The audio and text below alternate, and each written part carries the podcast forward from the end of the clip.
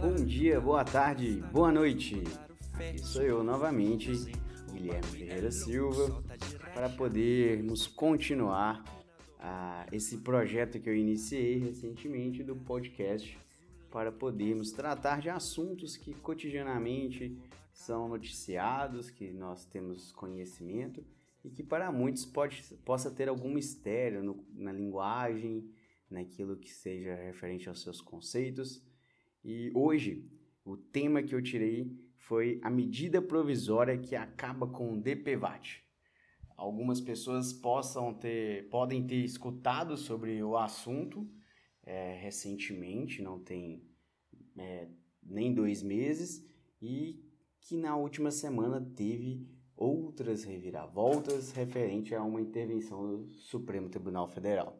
Vamos falar disso, mas antes, antes eu queria é, primeiro dizer que hoje é dia 22 de dezembro de 2019, está um dia muito bonito, um sol, é, solstício de verão, ou seja, hoje é o nosso dia mais longo do ano, é, que é, esse dia por vezes alterna entre dia 21 ou dia 22 de dezembro, é o dia que o Sol está mais perto da Terra, pelo menos para aqueles que moram no hemisfério sul, e também é um dia importante que traz a memória de Chico Mendes. Temos 31 anos que ele foi assassinado, um seringueiro que defendia e sempre falava sobre a importância da floresta, no caso a floresta amazônica.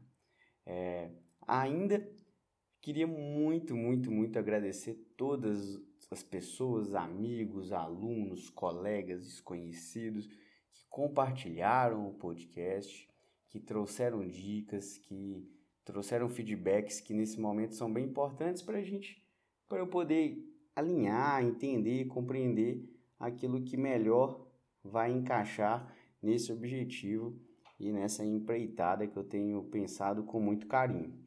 É, eu agradeço muito a Aninha, o Zé, o Rodri, Caio, Luísa, a Misma, a Maria, a Paula, todos esses trouxeram retornos bem detalhados, além de ter compartilhado.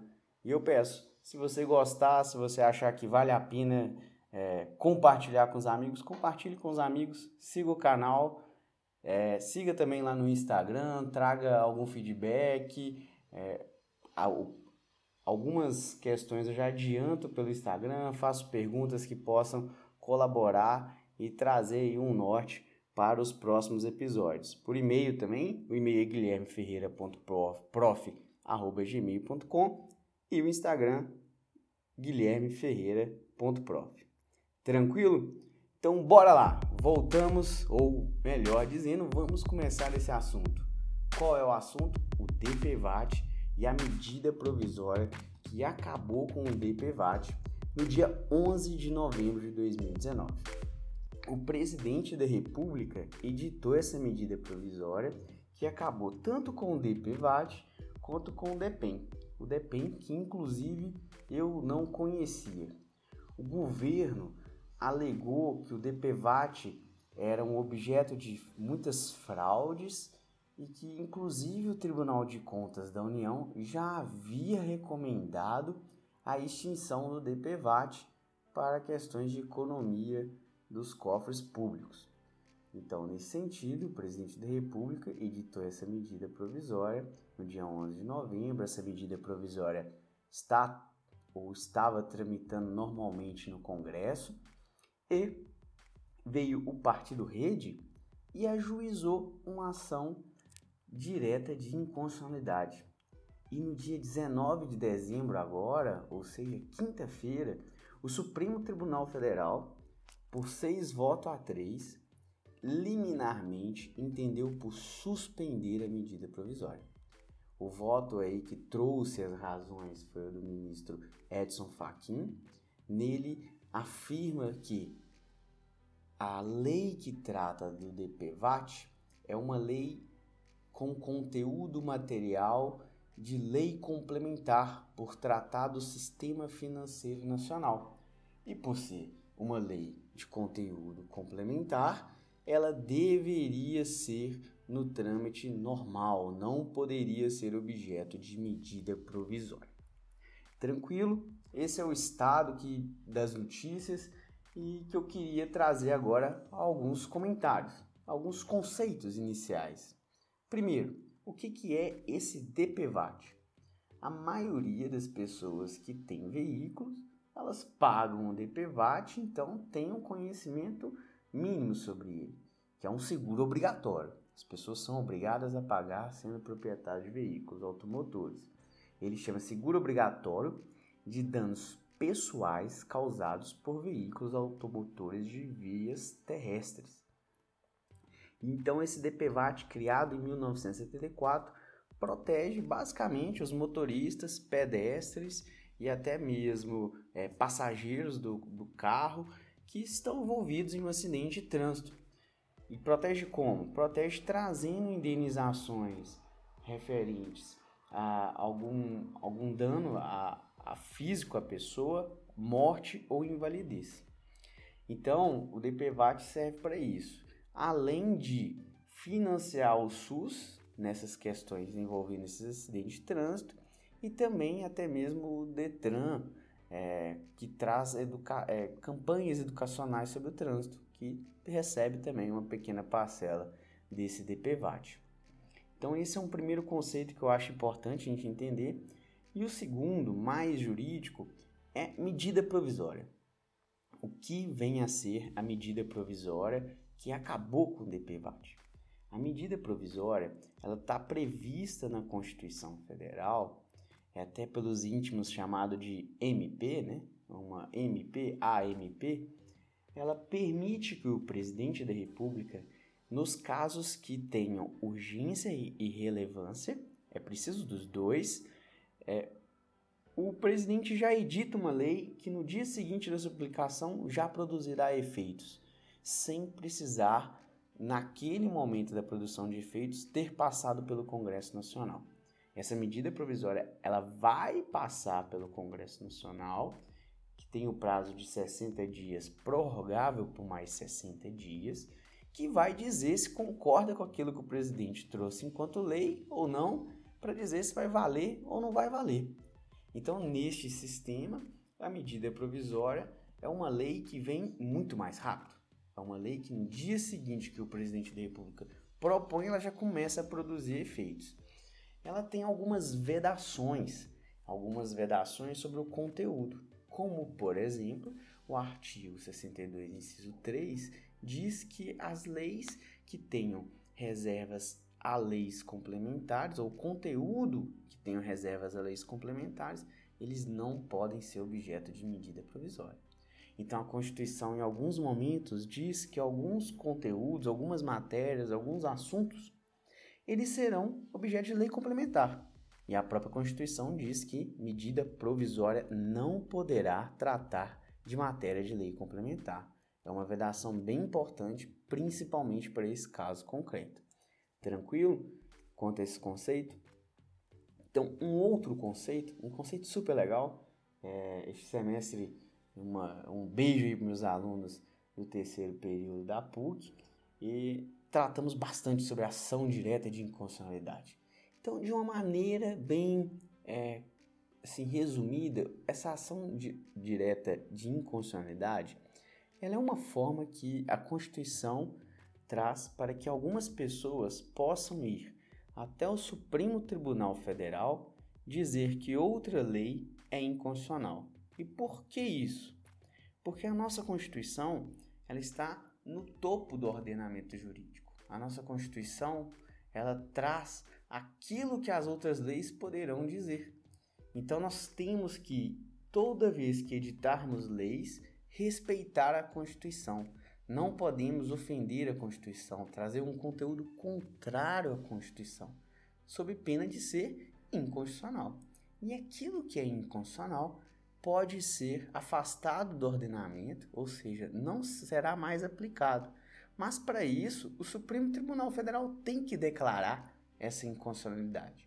Então, a Constituição diz que algumas pessoas podem ir até o Supremo Tribunal Federal, como, por exemplo, um partido político pode.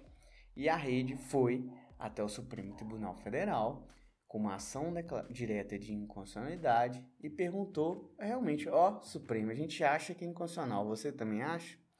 E o Supremo Tribunal Federal liminarmente entendeu que é inconstitucional, que a medida provisória ofendeu a Constituição no momento que ela vai lá em um conteúdo de lei complementar e edita por meio de medida provisória e não por meio de um processo de projeto de lei complementar. O presidente da República teria violado a Constituição. Um outro conceito que é importante também nesse contexto que estamos tratando é o conceito de decisão liminar. A decisão liminar, ela vem antes do processo terminar, geralmente ali já no início. E para que que serve? Ele serve, ela serve para trazer alguma segurança para as partes. Ela serve para trazer uma estabilidade jurídica, para que ao final faça sentido a decisão. Então, se no início do processo os ministros já acham que um conteúdo é inconstitucional e essa medida provisória ela já está produzindo efeitos, é melhor suspender esses efeitos. E após julgar todo o processo com mais calma, eles vão dizer se eles estavam certos no início ou não. Ou seja, se a liminar vai ser mantida na decisão final ou vai ser afastada. E aí, o Supremo Tribunal Federal trouxe nessa liminar o que? Trouxe que a medida provisória ficaria suspensa. De tal forma que vem a pergunta: e aí? O presidente da República, por meio de medida provisória, extinguiu o DPVAT, acabou com ele. Em alguns dias, cerca de 40 dias, veio um partido político e questiona no Supremo Tribunal Federal a constitucionalidade dessa medida provisória. E o Supremo Tribunal Federal, na liminar, suspende a eficácia da medida provisória. Pergunto, eu, que tenho uma moto, que costumo pagar o DPVAT todo ano, inclusive mais caro que de um carro, eu terei de pagar o DPVAT agora em janeiro? Eu terei de pagar o meu DPVAT no próximo ano? E a resposta é sim. Nós teremos de pagar o DPVAT justamente porque o Supremo Tribunal Federal suspendeu a eficácia da medida provisória. De tal forma que a medida provisória não tendo validade por enquanto, nós teremos que pagar o DPVAT da maneira que já vinha acontecendo de acordo com a lei de 1974. Eu não quero adentrar aqui se o DPVAT é o mais adequado ou não é. Sei que qualquer um de nós podemos fazer essa pesquisa sobre a importância, sobre se o SUS deveria ter um custeio separado por meio daqueles que dirigem ou não, se deveria ser o dinheiro comum que a gente já paga nos outros, nos outros tributos. Mas a gente tem que perceber deste caso, principalmente que as medidas provisórias elas só deveriam ser utilizadas em caso de relevância e de urgência, além das matérias que é possível ser editado. No caso, o Supremo Tribunal Federal tem entendido que não é objeto de lei complementar, que é objeto de lei complementar a matéria do DPVAT. Mas de toda forma, uma medida provisória não deveria ser utilizada de forma banal. A medida provisória é só aquilo que tem muita urgência, aquilo que você, o presidente da República, entende que não tem tempo nem de ser discutido no Congresso para produzir efeitos. É uma medida até um pouco menos é, democrática. Eu lembro quando ainda criança que o Fernando Henrique Cardoso foi acusado de utilizar muitas medidas provisórias e como isso feria um senso de democracia. Eu nem sei de cabeça se o Fernando Henrique realmente utilizou muitas medidas provisórias ou não, mas de acordo com o site da Câmara, Câmara Federal, este ano já foram utilizadas 43 medidas provisórias. É um número muito alto. Será que temos tantas matérias de urgência que não cabe um debate pelo Congresso?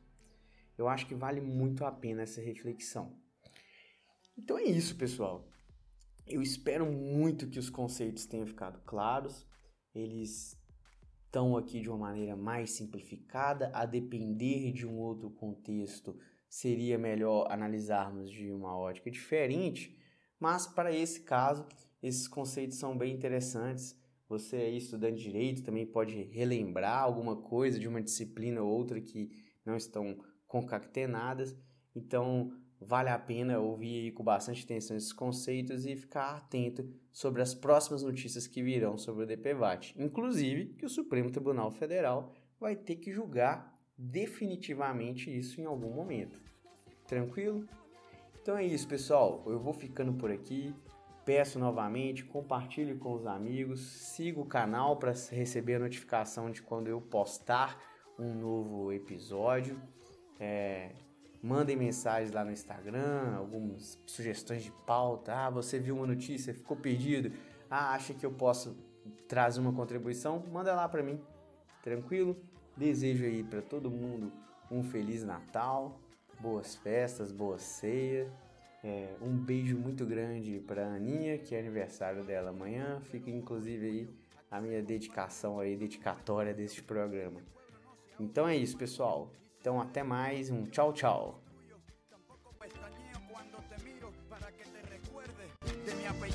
operación Cóndor invadiendo mis nidos. Perdono, pero nunca olvido. Oye, vamos.